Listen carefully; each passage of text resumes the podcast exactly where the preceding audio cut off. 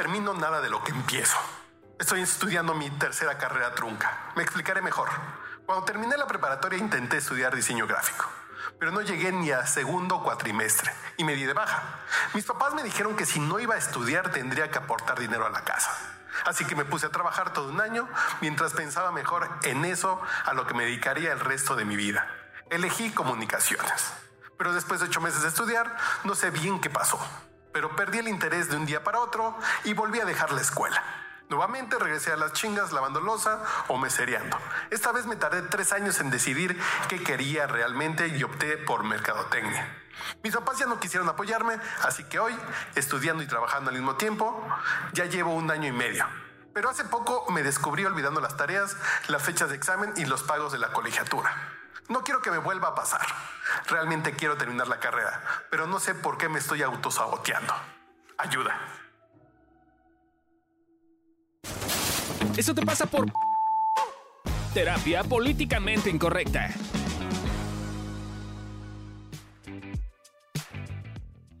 Hola, ¿cómo están? Bienvenidos a un nuevo episodio de Eso te pasa por En Casos. El día de hoy, bueno, yo soy Candy Godínez y hoy están conmigo Adri Carrillo y Gabriela Ávila.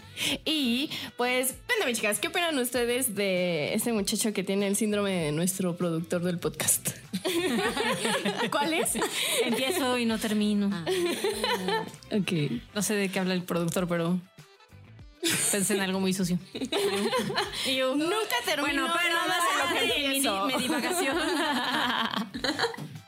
Ay, a mí siempre, o sea, estoy pensando en este güey, eh, o sea, el caso, y me acordé de un paciente que pasó por algo similar, no tan similar, pero sí similar, o sea, como empezó una carrera y no era lo suyo, y eh, se fue a otra carrera que tampoco era la suyo, y cuando se dio cuenta de que no era lo suyo, dijo, ah, la primera sí era lo mío, pero pues ya, ya me chingué. Ya, y- pues, porque ya Y ahí pasó está, frustrado estudiando una carrera que no le gusta. O sea, al principio dijo, esta no me gusta, me voy a otra. Ajá, dijo no me gusta.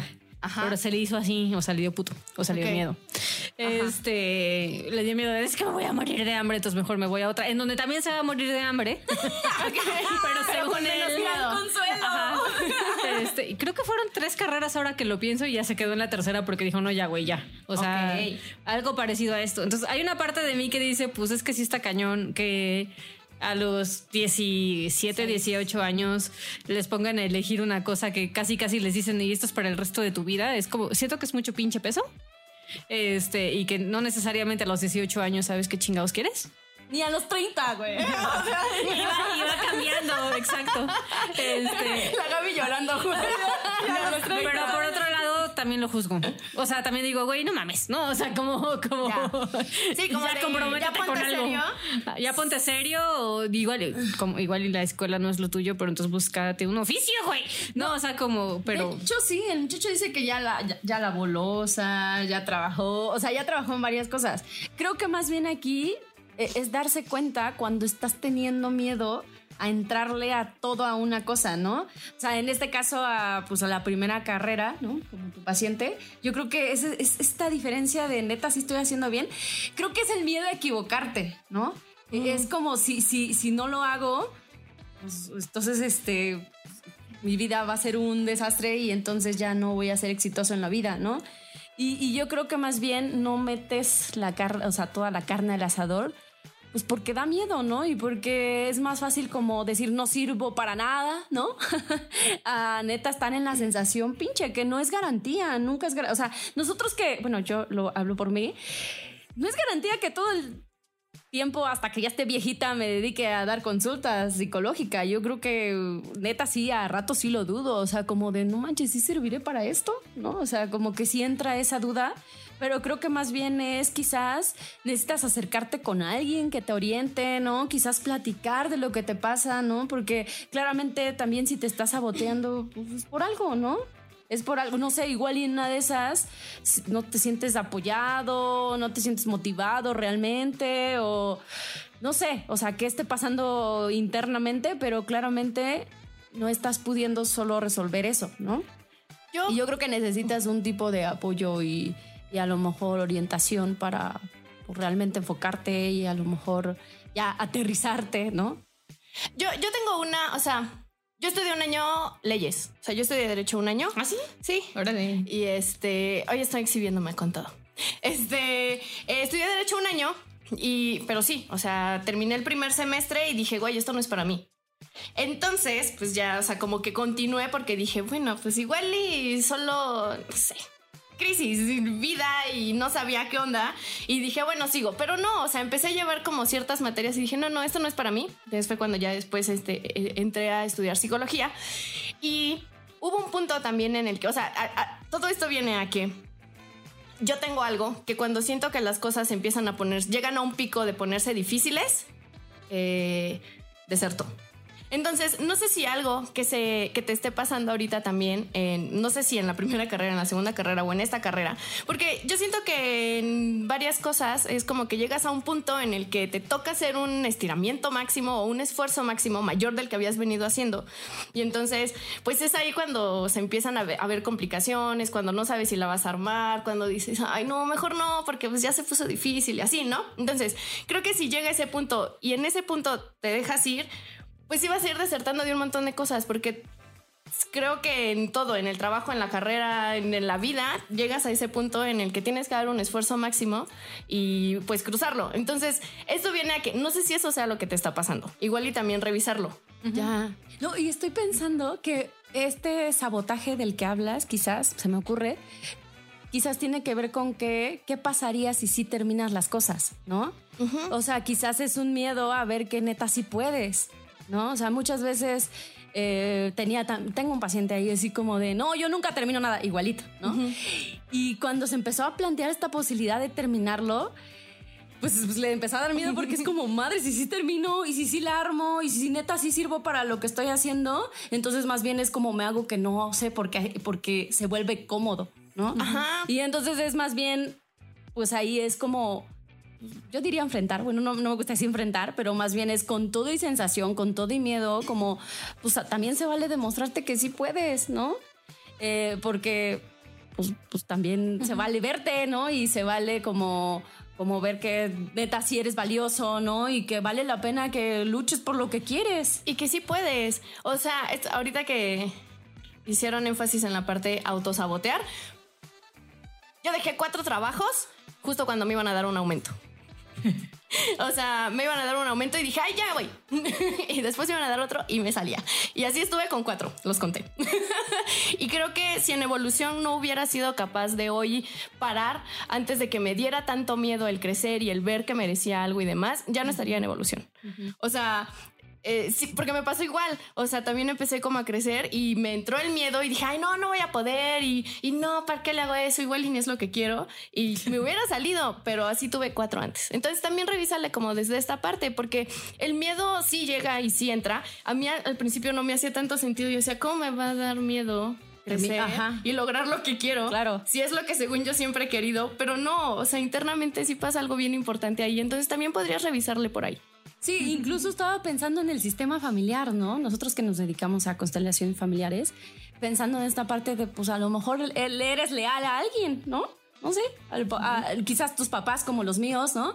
Que no estudiaron, no terminaron la primaria y para mí estudiar, o sea, terminar la licenciatura era como de, no mames. ¿Cómo voy a, hacer, a crecer más que ellos? Sí, y me tardé un chingo en terminarla justo por eso, porque yo dije, no, pues me alcanza nada más para la prepa. ya. ¿no? Y cuando la, la terminé dije, no, ni yo me la creía, la neta, ¿no? Entonces más bien es como incluso revisar por esa parte, ¿no? A lo mejor estás haciendo leal a alguien, ¿no? Quieres estar cercano a alguien y entonces por eso no terminan las cosas. No lo sé, ¿no? Es, es cosa de explorar ahí qué pasa internamente, emocionalmente, más que racionalmente. Ajá. Creo que sí tienes todas las capacidades de hacerlo. Eh, el tema es que emocionalmente algo te tiene ahí atoradito.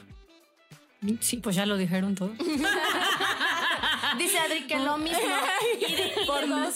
No, estaba pensando, eh, ahorita que les escuchaba, o sea, creo que eso te iba, iba a decir también, o sea, como de, pues que tanto quizás en una de esas hay algo, un jalón sistémico o algo parecido. Pero creo que eh, me llama la, la atención la etiqueta, ¿no? Con la que empiezas, como de yo no termino las cosas. Y me quedé pensando, pusiste un ejemplo que tiene que ver solo con tu carrera.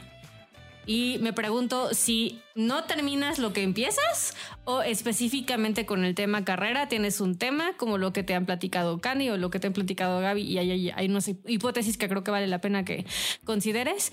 Eh, y si es específico a este tema o si efectivamente en muchos temas de tu vida tienes este, como esta dinámica. Si es así, creo que valdría la pena rascarle y ver qué te pasa en general con terminar las cosas y a quién te pareces cuando no terminas las cosas. O a quién le das un lugar en tu familia cuando no terminas las cosas. Quizás es como de, ah, sí, en esta familia todos este, somos considerados huevones y entonces, pues, si yo no termino las cosas, también soy huevón. O en una de esas tienes un tío por ahí que perdido y que nadie habla de él, pero que parte de su problemática tenía que ver con no terminar las cosas y de esa forma le das un lugar en la familia de manera inconsciente, claramente. Todas esas cosas pasan. Sí, pasa. O en una de esas solo te pasa con este tema y entonces creo que quizás tendría que ver más bien con una situación en el qué tal que sí o qué tal que no es lo mío y no me gusta y no he encontrado realmente qué es eso que me mueve o como decía el productor hace ratito en, un break, eh, estaba hablando de que a veces este, cuando creemos y pensamos en a qué me voy a dedicar el resto de mi vida, como que solemos pensar y tener una fantasía rosita de todo va a ser maravilloso y no voy a tener que sentir nada desagradable cuando me esté dedicando a eso que quiero. Y es como decir, no, hijo, o sea, dedicarte, por ejemplo, psicóloga, ¿no? dedicarme a la psicología en ciertos aspectos es desagradable porque tengo que hacer una parte administrativa, porque tengo que manejar ciertos números y estadísticas, porque eh, hay cosas que de, mi carrera que no disfruto, pero que tocan. Entonces, ¿qué tanto hay una parte en la que también estás como de, ay, no, esto no me gustó y como eso no me gustó, entonces ya va y todo? Y quizás es como darle un poquito de piso a las expectativas que tienes con respecto a una carrera y con respecto a cómo se va a ver el resto de tu vida, porque empecé diciendo eso, que luego a los 18 años no sabemos qué queremos y a veces ni a los 30, pero que creo que a veces creemos que tomar la decisión en ese momento se vuelve una, una, una decisión escrita en piedra y no es cierto, ¿eh? O sea, creo que es muy maleable y, y aún sabiendo exactamente qué quieres puedes terminar en otro lado y aún no sabiendo qué quieres en el camino puedes encontrar eso que quieres. Sí. Entonces, ¿qué podemos decir? Y eso te pasa por... por no escuchar a tu miedo. O sea, porque si no lo escuchas, también no, no eres valiente y entonces no te atreves como a, a decir, bueno, está difícil esto, pero pues me apoyo, busco herramientas, ¿no? Pues para así poder. Porque si no, pues todo el tiempo te mandas a ti el mensaje de no puedo, no puedo, no puedo. Entonces, antes de salir a la guerra ya estás derrotado. Entonces, más bien es como, pues busca herramientas. por no pedir ayuda también. Y eso te pasa por no observar qué te está pasando. De fondo creo que vas actuando en automático y no le has echado un ojito. Sí, sí. Y bueno, muchas gracias por estar con nosotras, escucharnos, este, mándenos sus casos y pues nada, gracias. Bye. Gracias, bye.